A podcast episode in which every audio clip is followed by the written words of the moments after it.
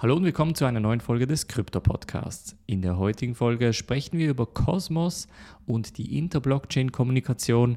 Wir machen einen Gedankengang, wie es wäre, wenn Walmart eine Milliarde US-Dollar an Bitcoin kaufen würde und dann noch ganz, ganz spannende Nachrichten aus dem Hause Visa, das nun Kryptoabwicklungen anbietet. Bevor ich aber loslege, Leute, diese Woche werden wir Nano analysieren. Das heißt, am Donnerstag für die Podcast-Hörer wird die Nano-Analyse kommen und das wurde entsprechend gewotet. Und wenn ihr jetzt natürlich noch eine weitere Coin-Analyse diese Woche sehen möchtet von einem Coin, der nicht bekannt ist, dann am besten auf bluealpineresearch.com slash Mitgliedschaft anmelden und da entsprechende spannende Coins anschauen.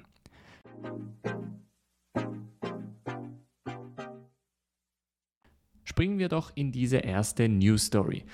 Und zwar handelt es sich um Cosmos bzw. das Thema Interblockchain-Kommunikation. Cosmos bezeichnet sich selber ja als Internet der Blockchains. Das bedeutet, dass Cosmos die Funktionalität lanciert hat, dass man unter den Blockchains miteinander kommunizieren kann. Und das ist nach wie vor ein Riesenproblem.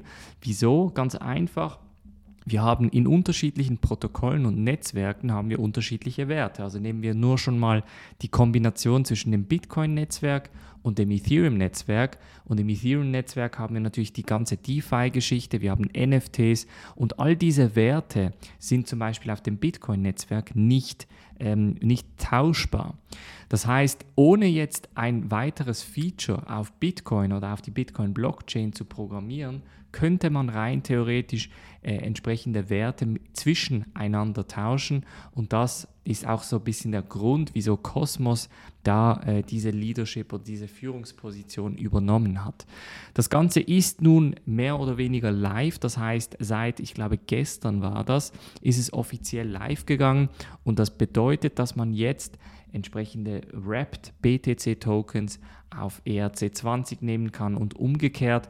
Also ganz, ganz spannende Sachen und ich glaube, wir werden da noch einiges an Entwicklung sehen, beziehungsweise einiges an Innovation sehen, in welche Richtung das sein gehen könnte. Zum Beispiel irgendwie ein NFT, das wir plötzlich auf der Bitcoin-Blockchain haben.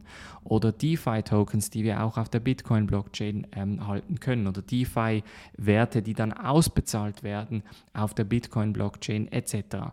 Also da gibt es wirklich sehr, sehr spannende Sachen, die auf uns zukommen werden. Und ich glaube, das Ganze müssten wir ein bisschen beobachten und ich glaube, da wird vor allem auch, äh, es wird sehr extrem spannend sein, inwiefern Polkadot diesen Approach hat versus Cosmos. Da habe ich ja natürlich auch beide analysiert.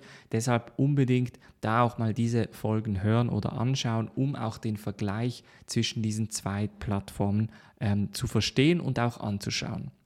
Als nächste News Story sprechen wir über einen Gedankengang. Das heißt, da hat ein Autor, Clancy Rogers, ein Gedankengang mal durchgespielt, wie es denn wäre, wenn Bitcoin, äh, wenn Walmart eine Milliarde US-Dollar in Bitcoin investieren würde.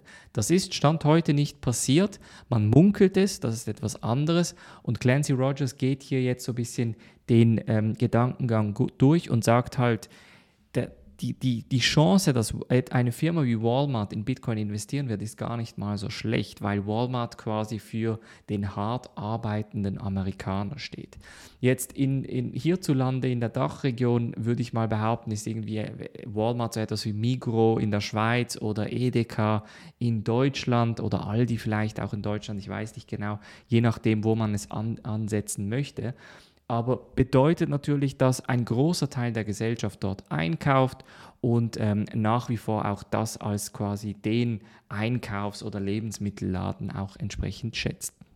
Jetzt ist die, Idee folgendermaßen, Walmart wird ähm, natürlich auch, da hat tausende Mitarbeiter, die, die hart arbeiten für ihr Geld und wenn die jetzt natürlich den Dollar bekommen und der Dollar an Wert verliert, dann muss da Walmart irgendetwas dagegen machen.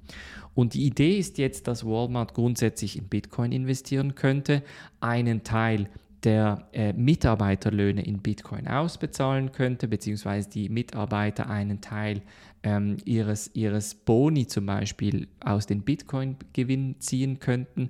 Also da gibt es unterschiedliche Gedanken und vor allem würde es nicht nur bei Walmart dann stoppen, sondern auch eben auf die nächsten Märkte gehen ähm, und, und da dann entsprechend auch die Firmen mitreißen. Und ich glaube, das ist ein sehr, sehr reales Szenario. Wir haben jetzt natürlich die Technologiefirmen gesehen, wir haben Square gesehen, wir haben Tesla, MicroStrategy, das sind aber alles technologieaffine Firmen. Und sobald die, die, die, der, der, das Bitcoin-Investment weg von den Finanz- und Technologiefirmen auf die, ich sag mal, normalen Gesellschaftsfirmen geht, dann wird die große Masse auch kommen.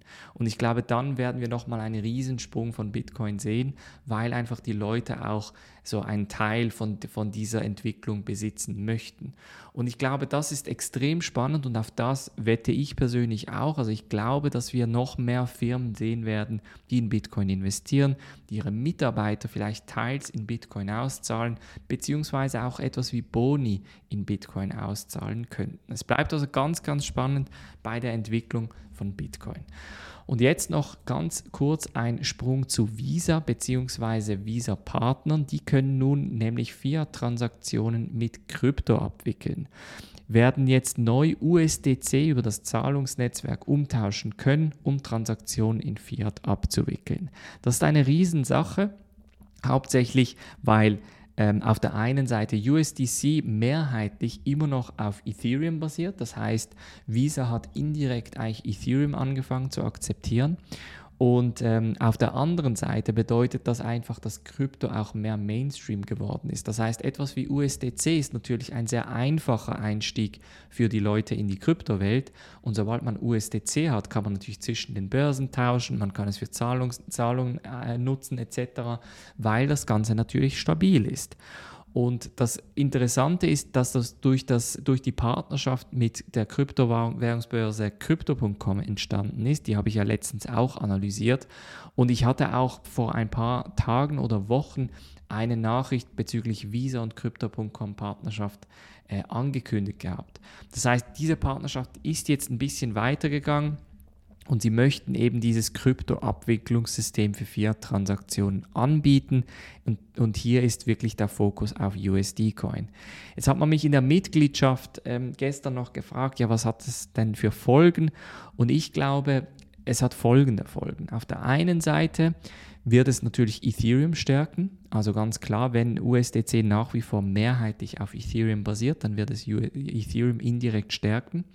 Es wird USDT schwächen, also es wird den Tether Marktanteil reduzieren. Stand heute ist Tether immer noch Markt, Stablecoin Marktsieger und dieser Anteil wird sehr wahrscheinlich reduziert, weil jetzt mit Visa und Crypto.com halt ein neuer Partner ins Spiel kommt.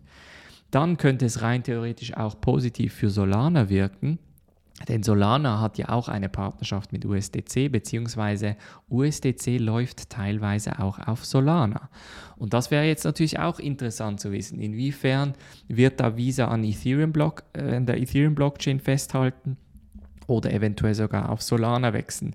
Das heißt, das wäre so ein bisschen, das wären meine Theorien oder meine Thesen, wie das Ganze gehen könnte. Interessanterweise ist Solana auch gesprungen in den letzten Tagen.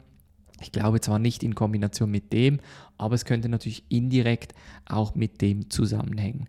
Das heißt, hier haben wir jetzt so ein bisschen die Möglichkeit, ähm, ein bisschen abzu, abzu, ja, abzu, also eine Hypothese aufzustellen und entsprechend ähm, mögliche Investitionen zu tätigen. Also auf der einen Seite wäre das Ethereum und auf der anderen Seite wäre das Solana, weil mit der Nutzung natürlich das Netzwerk ähm, entsprechend entweder teurer wird oder halt mehr Leute auf das Netzwerk springen und dann die Nachfrage steigt und dann der Preis steigt. Das wären so meine Überlegungen zu dieser Nachricht.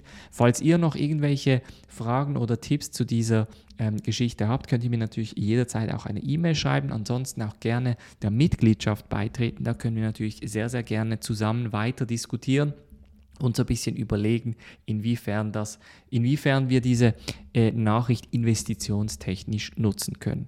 Ich wünsche euch einen super Tag. Wir sehen uns in der nächsten Folge wieder. Macht's gut und bis dann.